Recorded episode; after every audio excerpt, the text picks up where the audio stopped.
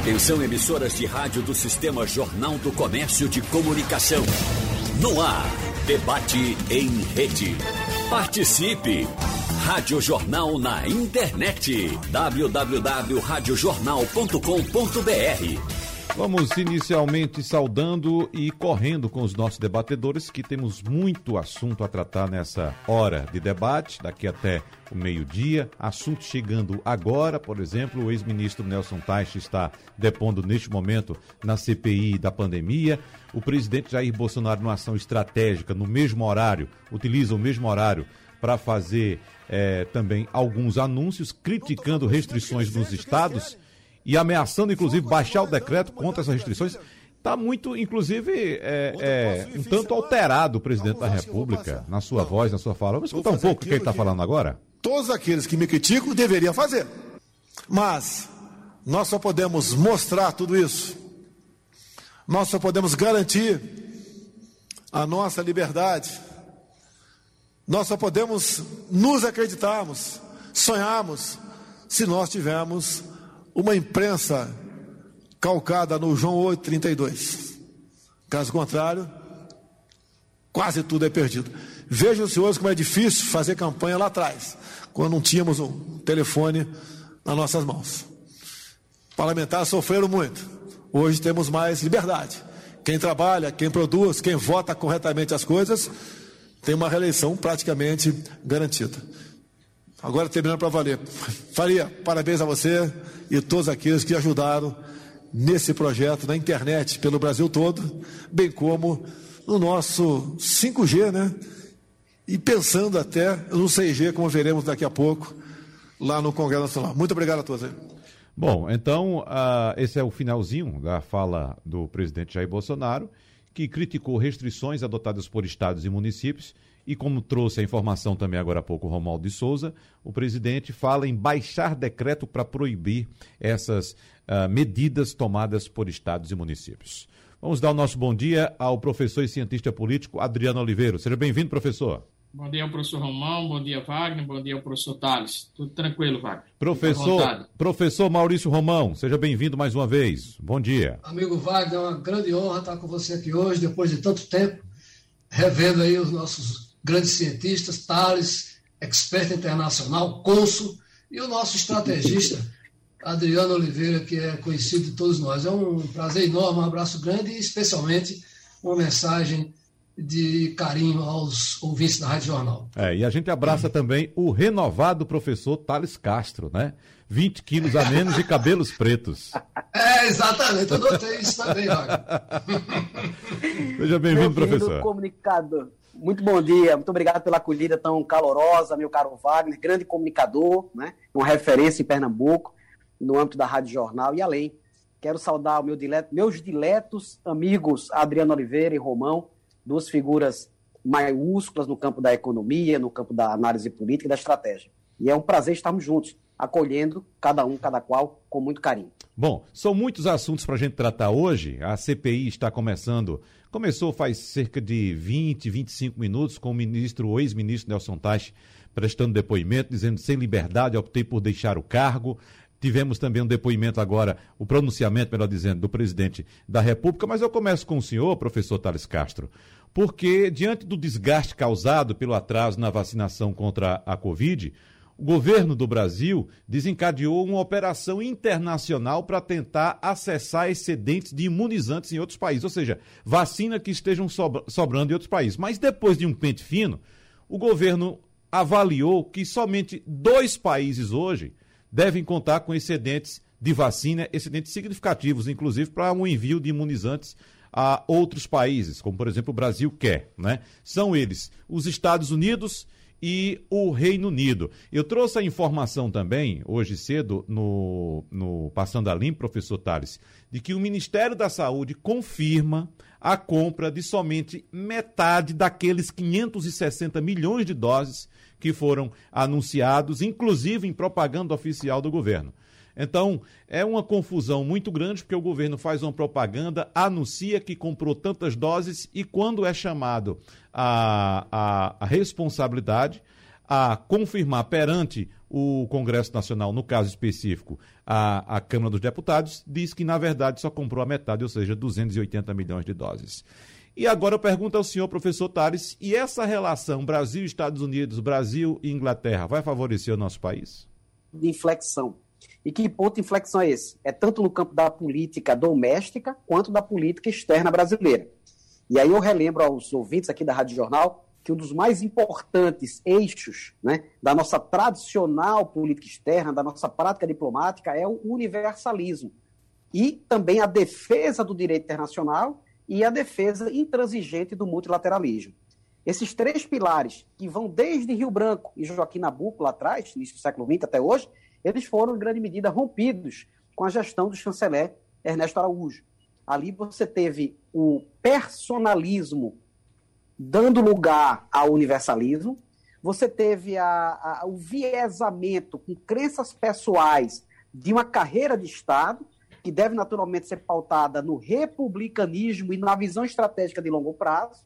E esse ponto de inflexão, ele, na verdade, está tentando é, recuperar o tempo perdido. Uma crise sanitária de dimensões dantescas, como essa que nós estamos vivendo no mundo hoje, milhões e milhões de mortes, na verdade, mais de 400 mil só no Brasil, ela, na verdade, leva em consideração um, um, um ponto muito importante, Wagner, Adriano e Romão, que é o timing. Se nós perdemos o timing das negociações internacionais para termos acesso aos imunizantes, se nós perdemos o timing do relacionamento universalista que o Brasil sempre teve na sua histórica formação de política externa, nós certamente sofremos e pagamos uma altíssima fatura com relação a essa mortandade. Então, essa inflexão a que eu fiz alusão agora há pouco, ela está sendo revelada, mostrada nesse momento atual. Eu acho que o Itamaraty, com o novo chanceler, o embaixador França, o Carlos Alberto Franco França, ele certamente está retomando aquilo que nós tínhamos de mais precioso, que são os valores contidos no artigo 4 da nossa Constituição Federal. Ali você tem os 10, mais o parágrafo único, né? portanto, 11 princípios basilares da boa prática diplomática brasileira. Uhum. Professor Maurício Romão, suas impressões iniciais, uh, inicialmente com relação a esse assunto, professor, que temos outros assuntos a tratar também hoje. Wagner, é, Thales, é, com a sua sapiência na área internacional, já fez aí uma, uma ponderação muito é, objetiva né, dos acontecimentos e das nossas perspectivas relacionais, do ponto de vista do, do uh, multilateralismo que nós praticamos ou deveríamos praticar. Eu só fico um pouco incomodado com essa poluição de informações sobre as vacinas, sabe? Porque, por exemplo, já essa semana que passou, o ministro da Saúde é, veio à, à mídia e disse que até o final do ano os brasileiros todos estariam vacinados. Então, seria uma cobertura total da população. É, mas aí tem informações de que está faltando vacina, tem informações de que é, os imunizantes, inclusive a, para a, a, produção de vacinas, estão faltando, e a gente fica um pouco perdido. Eu, desde o início da pandemia, Wagner, e amigos Thales e Adriano, eu montei uma, um, um mini, uma mini base de dados é, e fico acompanhando diariamente isso quando posso. Né? Hoje mesmo eu fui a, a, a essa base, né, sempre com informações oficiais, é, e vi que o governo já disponibilizou até agora 71 milhões de, de vacinas. Né? 71 milhões. Dessas 71 milhões, 62 foram distribuídas.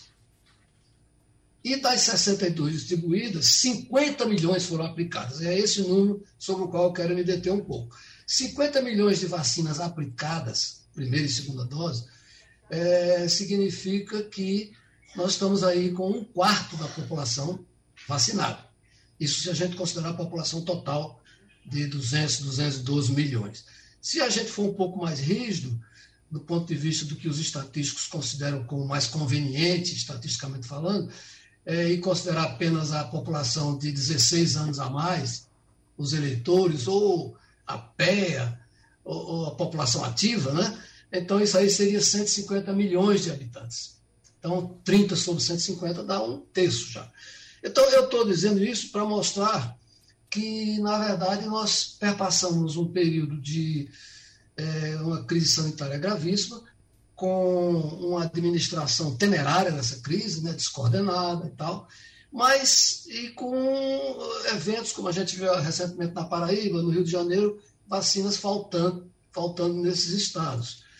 Entretanto, você percebe que, de alguma forma, o, o, o global está caminhando. Deveria, talvez, e com certeza é, é seria assim, ser num ritmo mais acelerado. Mas nós já estamos hoje, então, repetindo, com 25% da população é, vacinada. E, é, dentro dessas estatísticas, eu notei também que a média móvel de vacinação diária está em torno de 800 mil vacinas dia. Né? Então você percebe que se esse ritmo continuar, nós vamos brevemente atingir várias camadas da população para a vacinação. Né? Então, é, afora esses desencontros de estatísticas, de informação, sabe, Wagner? Eu fico assim esperançoso de que a gente, aí pelo início do segundo semestre, a gente possa estar num ritmo melhor de vacinação e talvez é, recebendo e produzindo vacina, como a gente vai produzir agora, a nossa própria vacina a partir do, é, dos institutos brasileiros. Mas me permita trazer dois pontos, professor Romão. Os infectologistas consideram o indivíduo é, protegido, devidamente protegido, quando ele toma a segunda dose. E segundo dados do Ministério da Saúde, do próprio Ministério da Saúde, apenas 8% da população até agora foi imunizada com a segunda dose, né? Tanto de uma vacina quanto, quanto de outra. Os infectologistas também apontam que para que é, cheguemos a um, um, um, um patamar satisfatório de imunização da população, ainda neste ano, há necessidade de uma vacinação de 2 milhões e meio de pessoas por dia. E o senhor trouxe o dado de 800 mil pessoas por dia. Então, segundo os infectologistas, nós ainda estamos aquém do esperado, tanto na proteção da população, da imunização da população, quanto nesse ritmo. O que é que o senhor diz? Olha, é, a, a, os 2 milhões e meio, naturalmente, seria aquele ritmo ideal né, para todos nós e ficaríamos felicíssimos se fosse conseguíssemos atingir essa, essa marca. Né? E certamente o especialista aí está se referindo ao, à população total, né? e não àquele, àquela imunização de rebanho que é conhecida quando se atinge 70% da população. Não, é nesse aspecto, então, exatamente nesse aspecto, professor Romão. De 70% ah, da população né? E, inclusive, é, é, esse número de 2 milhões e meio de pessoas vacinadas por dia foi citado pelo próprio ministro da Saúde, Marcelo Queiroga, como sendo possível no Brasil. Só lembrando, fazendo é. um comparativo, evidentemente as situações são diferentes. Os Estados Unidos chegaram a vacinar este ano 4 milhões de pessoas por dia. 4 milhões nos Estados Unidos. Perfeito. Inclusive, os Estados Unidos, é bom lembrar que é um, um grande, talvez o maior produtor de vacinas do mundo, né? Então, daí também a, a sua é, evolução na, na parte é, quantitativa. Né? Mas você tem razão, Wagner. É, esses são os números ideais que temos. Né? 8% da população vacinada com a segunda dose apenas e 15, 16% com a primeira. É, então, eu, eu, eu acredito que o ideal mesmo era que nós estivéssemos é, nesses patamares previstos aí pelos infectologistas, né? E vamos torcer para que esse ritmo, se não chegar ao ideal, né, possamos pelo menos é, dobrar um pouco a capacidade diária de 800 para 1.600 para a gente chegar mais perto do, do, do que se espera idealmente. Professor Adriano Oliveira, por onde o senhor começa a nossa conversa de hoje? Olha, Wagner, é importante destacar antes de chegarmos um pouco à questão interna, política interna, a CPI, aquilo que o professor Tales e o professor Romão destacaram. Nós não podemos, de modo algum, é, fazer nenhum tipo de acusação ao governo federal. mas nós podemos ter uma interpretação de que nós tivemos uma gestão falha no que condiz a lidar com o desafio da pandemia, inclusive no âmbito internacional. Nós, inicialmente, desprezamos o problema, a gravidade da Covid-19, fizemos uma opção, no caso específico, do governo Bolsonaro, de seguir as diretrizes e também de apoiar o discurso do então presidente americano Donald Trump, e tivemos em vários momentos um tipo de política de não de apoio à China, não de diálogo à China, mas de acusação à China, inclusive responsabilizando a China pela possibilidade dela estar disseminando a Covid-19 pelo mundo. E nós lembramos muito bem que nós não falávamos Covid-19, falávamos o vírus chinês. Então, se naquele momento de grave crise, de início da crise, mas que já sugeria uma grave crise, era para nós termos tido um diálogo, uma política diplomática, não refratária, mas uma política diplomática baseada no diálogo, baseada no diálogo com as grandes potências e também uma política diplomática onde o presidente da República deveria estar exercendo a sua liderança na América Latina e, por consequência, no mundo. E, claro, não tinha razão, nenhuma razão, de nós seguirmos e apoiarmos as declarações do presidente Trump, que foi inicialmente um grande negacionista. Mas o governo brasileiro fez a opção de seguir o presidente Trump, se tornando um negacionista, fez a opção de rechaçar a China, e hoje, infelizmente, nós estamos vivendo com todas as dificuldades em virtude daquilo que o governo Bolsonaro fez no passado.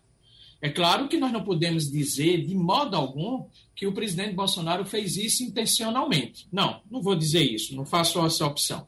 Eu parto do princípio de que o presidente Bolsonaro ele desprestigiou, ele não considerou a gravidade da pandemia ou não está preparado para exercer uma liderança interna e uma liderança externa no combate da Covid-19. E as evidências me mostram isso. E por conta disso, Wagner, nós estamos diante desse desespero, onde o atual ministro da Saúde faz sempre entrevista coletiva, um discurso pedindo vacina, clamando por vacina.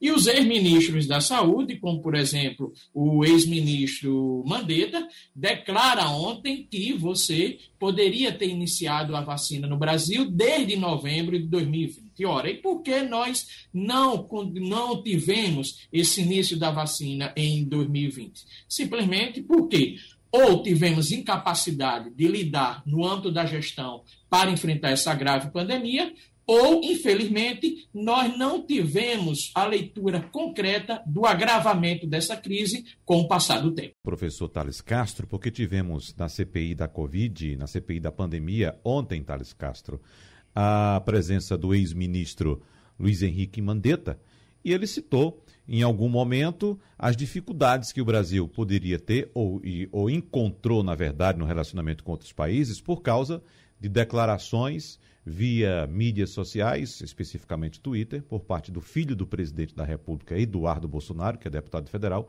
atacando precisamente a China. Bom, e agora a gente vê o Brasil correndo atrás, principalmente da China, para que o país chinês libere os insumos para a produção de vacina com rapidez e a gente é, percebe que esses insumos não chegam aqui com a rapidez necessária. Aí eu queria saber do senhor se de fato essas declarações, esses apontamentos, esses xingamentos, preconceito até, até contra o povo chinês, se de fato isso pode interferir nessa relação, que inclusive é uma relação até comercial. E eu faço também a colocação apontando aqui que os Estados Unidos estão prometendo enviar ao Brasil 20 milhões de dólares em medicamentos para intubação ao nosso país. A gente sabe também do relacionamento que o Brasil teve até então com o presidente Donald Trump e mudou completamente com o presidente Joe Biden. Por favor, professor Tales. Perdão, perdão, desculpe. Perdão, vamos lá. É, eu acho que na nossa formação sócio-histórica e política, nós temos três pecados capitais. E todos eles, todos eles com a letra P é o patrimonialismo, é o populismo e o personalismo. E a síntese desses três P's está em relações familiarescas. Né? Quando a gente traz o bojo privado das relações familiares para a esfera pública, a gente tende a contaminar muito o debate prejudicando-o naquilo que deveria ser de maneira mais uh, republicana, né? tratando de maneira mais republicana. Então, toda vez que a gente tem essas contaminações né, de familiaridade na, na, na condução de uma máquina complexa como é o Estado brasileiro, a gente certamente tem é, viesamentos. O trato da relação diplomática com as potências estrangeiras é um trato que sempre fora uh, de uma maneira muito é, de divisão estratégica de longo prazo, separando aquilo que é política partidária, ou seja, aquilo que é da esfera típica da governança, daquilo que é, que é de interesse do Estado. Então, a gente tem que diferenciar essas esferas. Então, esses ataques muito vexatórios para a imagem brasileira no estrangeiro contra a China no ano passado realmente trouxeram danos maiúsculos. E que bom que a China, em grande medida, é, conseguiu é, superar esses dramas e essas situações muito delicadas e, e, fornecer, naturalmente, uma cooperação muito intensa. Nós não podemos alijar um país que é o principal parceiro comercial do Brasil desde 2011. Não podemos alijar um dos principais investidores em setores estratégicos da economia brasileira, Romão é especialista nisso, que é o setor de telecomunicações, agronegócio, energia, indústria metal mecânica, infraestrutura. Então, esses setores têm uma vertente de crescimento econômico sustentado em longo prazo muito grande, e em grande medida com capital produtivo, capital de investimento naturalmente chinês. Então, sim, para responder a tua pergunta, Wagner, tivemos danos substanciais. É necessário que a boa diplomacia consiga é, amenizar, mitigar esses danos já instalados, para que a gente olhe com a vertente de longo prazo, com interesses de Estado, não confundindo interesses de curto prazo, que são interesses mais político-partidários de governança uh, conjuntural. Então é necessário que nós separemos isso. O Itamaraty hoje está com um jovem, porém um grande timoneiro, né, um grande condutor do retorno às nossas bases, não é? E isso deve pavimentar o caminho para uma melhora das relações tão densas que nós temos com a China. E só para fechar, Wagner, não nos esqueçamos, Romão Adriano, empresários ouvintes aqui da Rádio Jornal, Brasil, Rússia, Índia, China e África do Sul estão integrados, unidos numa plataforma comum. Não nos esqueçamos disso, que são os BRICS, fundado em 2009. E o presidente do Banco dos BRICS, que é o NDB, com sede lá em Xangai, é um brasileiro, que é o Marcos Troijo. Então, observem é, que há muitos pontos de conexão que a gente não pode desprezá-los, sobretudo diante de um drama pandêmico, sanitário como esse. Uhum. Professor Maurício do Romão, fique à vontade para fazer algum complemento ou algum contraponto às colocações do professor Thales Castro, mas eu quero colocar também aqui outra informação é, que foi divulgada ainda ontem, professor Romão, apontando que o presidente dos Estados Unidos, Joe Biden, quer determinou a vacinação de 70% dos adultos dos Estados Unidos com a primeira dose da vacina até o dia 4 de julho, uma marca importante que é o dia da independência norte-americana, um feriado enorme nos Estados Unidos com muitas festividades. Então, certamente, o presidente norte-americano quer fazer uma grande festa já no dia 4 de julho, com 70% dos adultos vacinados, pelo menos com a primeira dose. Fique à vontade, professor Maurício Romão. Obrigado, Wagner. Olha, o nosso Thales, como sempre, exaure o assunto aí com a competência que lhe é muito peculiar, é, deixando pouco espaço para a gente adicionar alguma coisa. Eu, eu imagino que o Brasil, é, historicamente, sempre teve uma relação diplomática muito aproximada, muito forte com os, a maioria dos países do mundo, né? E esses países hoje, vocês sabem, eles se dividem em regimes autoritários, como a China e, e a Rússia, em teocracias, né, como no, Oriente Médio, Irã, Arábia Saudita, em ditaduras consideradas, chamemos assim, clássicas, né, como, o, como o Egito, como a Síria, e, se quiserem uma terminologia mais amena, mais é, flexível, as chamadas ditaduras modernas, como Venezuela, Cuba, Turquia. Né? Então, são, é um, a geopolítica internacional é, é, toda composta por diferentes formas de, de governo e, é, e de regimes. Né? o que é, nos induz a ter uma flexibilidade muito grande, nos induz a ter uma é, capacidade de aproximação que é, é seja multifacetada, né, para que a gente possa tratar os nossos parceiros de forma, é, é, é, vamos assim dizer, equivalente num mundo tão diferenciado. Eu acredito que Tales deixou muito claro aí, é, tirante essa parte do personalismo, né, é, a gente tem que tratar as coisas como coisas de Estado. Então, aproveitar, por exemplo, é, Wagner, ah, eu vi ontem no FMI o crescimento mundial de 2021 está sendo esperado gravitar no entorno aí de 6%, é, o que é auspicioso né, para um, um ano passado que foi desastroso, pandêmico. Né? E o Brasil, dessa esfera, teria um crescimento, foi até ajustado para cima, graças a Deus, de 3,7%. Isso contrariando aí um, um, um, retrospecto de uma retração de 4,1% em 2020, né? mas aí não foi só o Brasil. Aliás, o Brasil foi um dos que menos decresceu em, em, em 2020, né? aqui na, na nossa vizinhança. Os números são catastróficos, né? todos acima de 8, 9, 10, 15% de, de retração. A gente ainda conseguiu é, sofrer menos com 4,1%. Então, eu digo isso para mostrar que há um prospecto, há um, uma expectativa favorável, positiva, de que a gente possa retomar os, o caminho do crescimento econômico é, e isso diminuir a nossa grande quantidade de pessoas fragilizadas economicamente, né? mas para isso a gente tem que reatar, como o Thales disse aí, ou pelo menos manter um relacionamento internacional que favoreça essa bilateralidade aí, né, entre mundo e Brasil, para que a gente possa usufruir das benesses desse crescimento. Né? Então, o, o arroubo, a, a, a confrontação, a, o descrédito, o palavreamento desnecessário, isso só leva a que a gente tenha dificuldades nesse, nesse relacionamento e, por via de consequência, de deixar de aproveitar as benesses que o desenvolvimento traz para os povos. Professor Adriano Oliveira, o que é que o senhor gostaria de pontuar agora?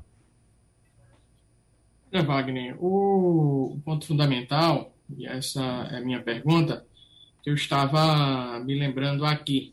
Eu lembro que no início da pandemia, no decorrer da pandemia, o governo estava, Bolsonaro estava debatendo e discutindo a possibilidade do Eduardo Bolsonaro, do parlamentar Eduardo Bolsonaro, assumir uma embaixada nos Estados Unidos. Veja, qual era a razão desse debate? Se meu debate ele teria que estar em busca de soluções para o enfrentamento à Covid-19.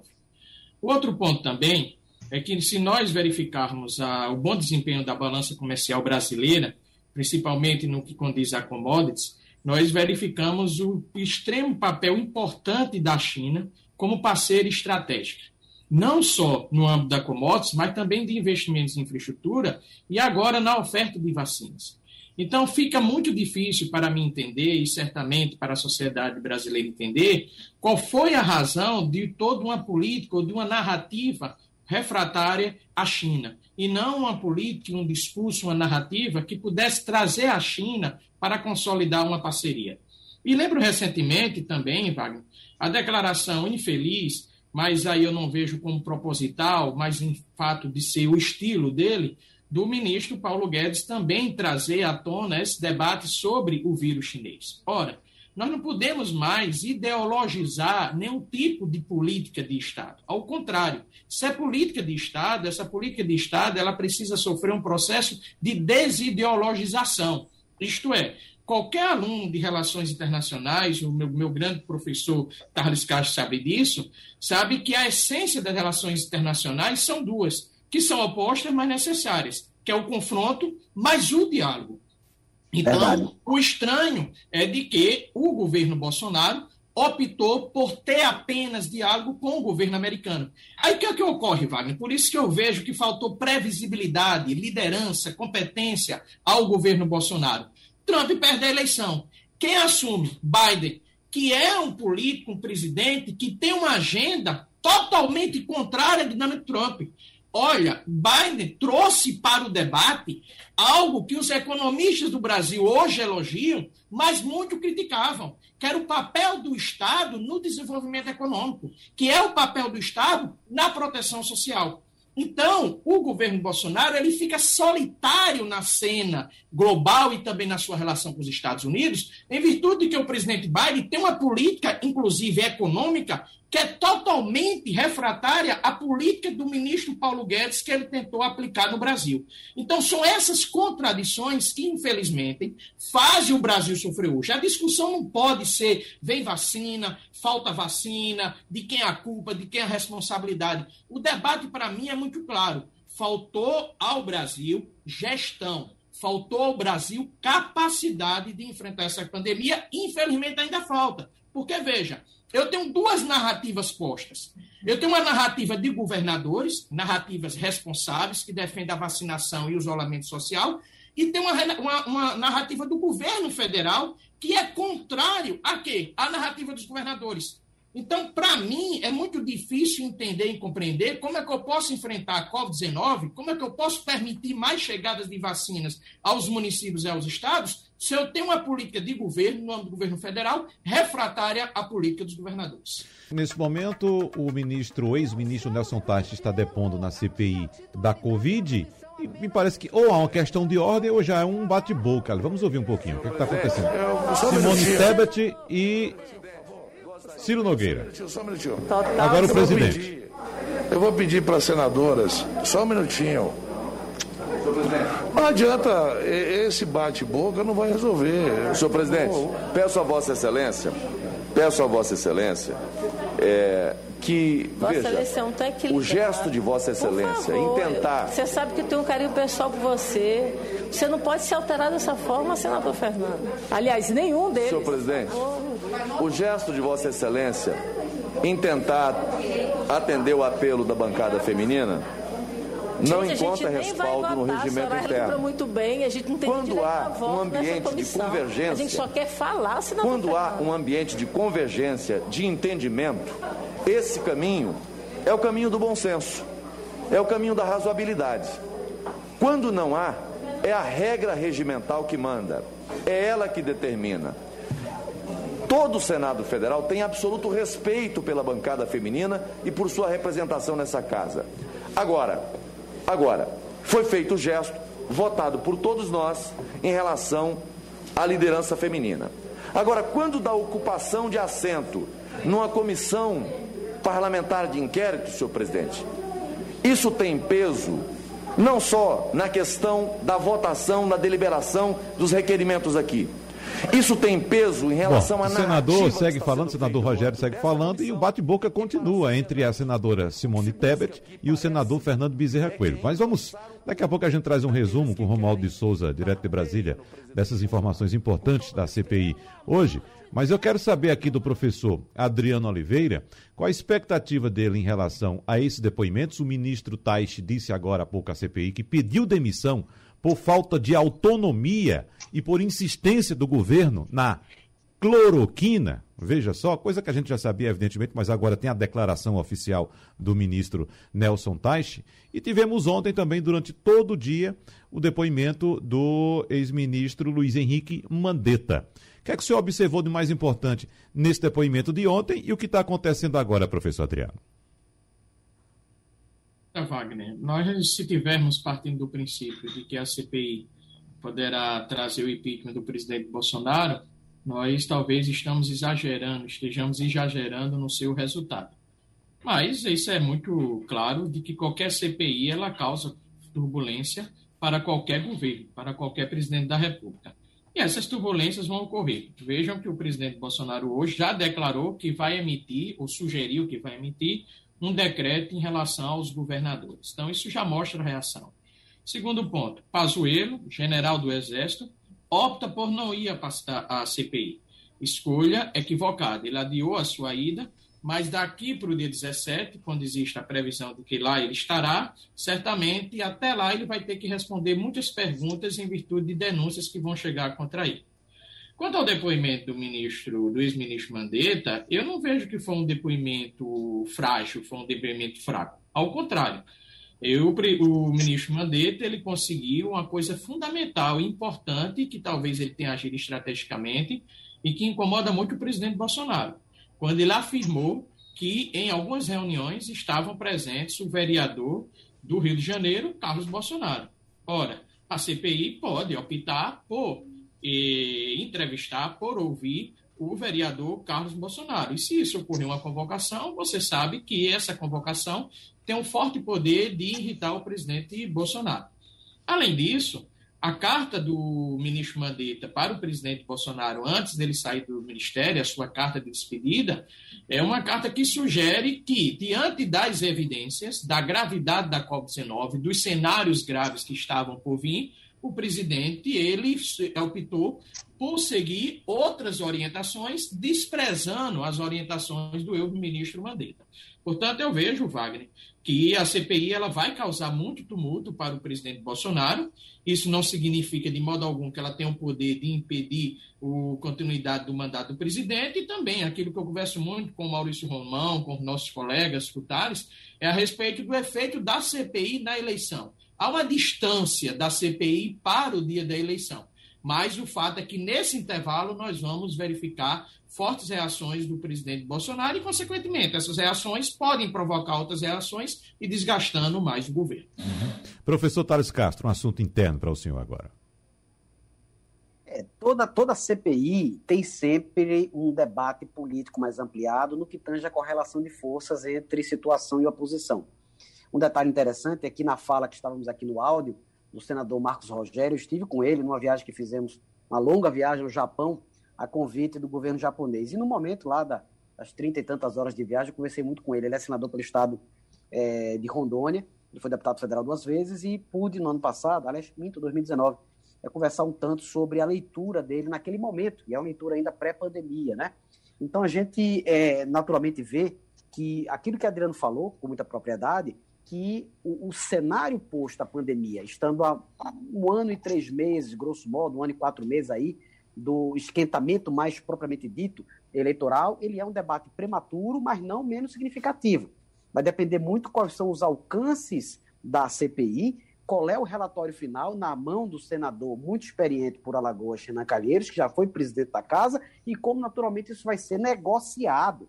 A gente tem que entender que uma negociação incisiva está acontecendo nos bastidores para relatoria, que é talvez um cargo de mais relevância do que a do próprio presidente, não minorando a função importante do senador é, Omar Aziz uh, na presidência dessa, de, desse, dessa comissão parlamentar. Então, certamente, eu acho que há uma, um cenário ainda muito vivo, muito intenso sobre situação e oposição. Eu acharia que a CPI deveria estender e ampliar também a sua capacidade investigativa para prefeitos e governadores né, para que ela fosse verdadeiramente equilibrada, mas certamente a gente está diante de uma correlação de forças. É como Foucault que dizia: política é guerra, é guerra por outros meios. E aí a batalha está sendo traçada a cada dia, a cada momento. Uhum. Professor Maurício Romão, a gente já acompanhou alguns CPIs, o senhor muito mais do que eu, evidentemente, né? mas pelo que a gente acompanha, a gente tem sempre esses momentos calorosos de discussão, chama a atenção da imprensa, a, as notícias são divulgadas.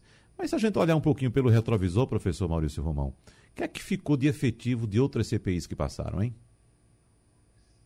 Olha, Wagner, é, muitas delas se perderam no tempo e no espaço. Né? Começaram com aquele arrobo, aquela imponência, aquela vontade, é, mas é, concretamente muitas delas foram se diluindo é, nas discussões e terminaram por arquivamento total. Né?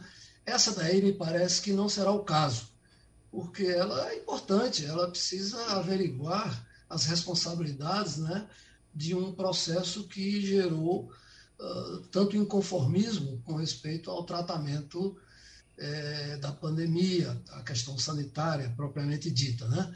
Agora, como Thales e Adriano disseram, as CPIs elas são um confronto, né? elas estabelecem um, um, uma díade entre oposição e, e, e, situação e que descamba muitas vezes para a politização desse processo. É, ela é eminentemente um, um veículo através do qual a politização vai, se, vai ocorrer. Né?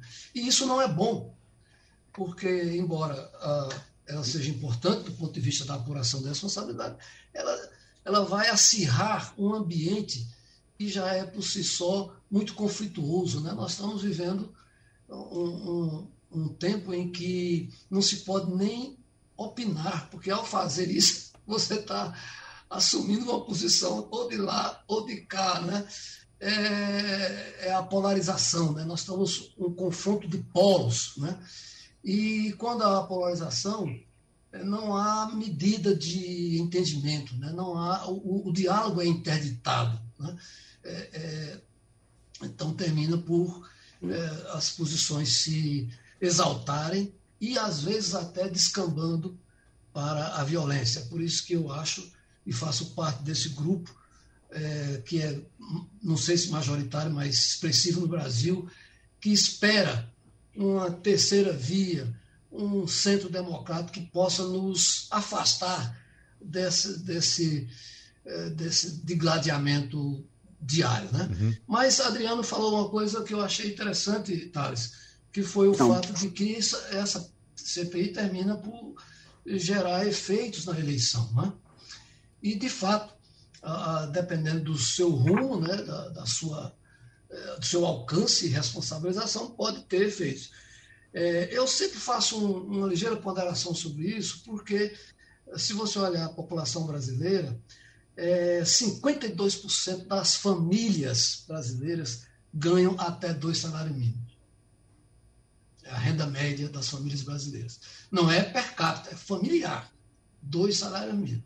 Então, e sem falar que 36% é, da população são analfabetos, formais e informais, é, e só tem é, o Fundamental 1 incompleto.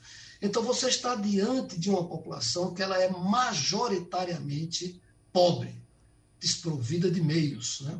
e também de conhecimento uh, em termos de grau de instrução. Né? Então, às vezes, cria-se uma expectativa muito forte de que um, uma, uma CPI dessa, ou uma discussão sobre a degradação do meio ambiente, etc., atinja a população como um todo, e às vezes se fica frustrado quando olha-se eh, a, a, realidade fática é, de uma pesquisa, mostrando que as coisas não são bem assim. Né? Então é porque há um público, sabe, Wagner, uhum. que acompanha isso, como eu, você, Adriano, Tales e muitos brasileiros. Né? Mas há um outro público que vive para a sobrevivência, vive espremido né? É, num canto a nossa pirâmide social e econômica e não tem nem condições de fazer esse acompanhamento. Então, esse público, às vezes, não é atingido por essas reações mais fortes, como uma CPI. Né? Então, eu, eu acredito que é, tem impacto na eleição, mas pode não ser aquele impacto que uhum. é, muita gente espera. Por isso que é preciso um pouco de cautela quando é, se fazem essas. Não foi o caso que Adriano fez nele, apenas chamou a atenção de que é, normalmente as CCPIs podem levar a um resultado eleitoral. Né? Então, eu uhum. acho que, em princípio, a gente pode aguardar é, fortes resultados, mas que talvez, em termos de impacto eleitoral, não sejam tão grandes. Amigos professores, nosso tempo voou. Como disse no começo, era muito assunto para pouco tempo. A gente vai se encontrar em outras oportunidades ainda para falar de outros assuntos. Não para dar continuidade, que do jeito que as coisas estão, a gente vai trazer outros assuntos aqui em outro momento. Mas eu quero agradecer mais uma vez aqui aos professores Adriano Oliveira, Thales Castro e Maurício Romão pela colaboração aqui com a Supermanhã e com os ouvintes da Rádio Jornal. Muito obrigado e até lá. Sugestão ou comentário sobre o programa que você acaba de ouvir, envie para o e-mail ouvinte@radiojornal.com.br ou para o endereço Rua do Lima 250, Santo Amaro, Recife, Pernambuco.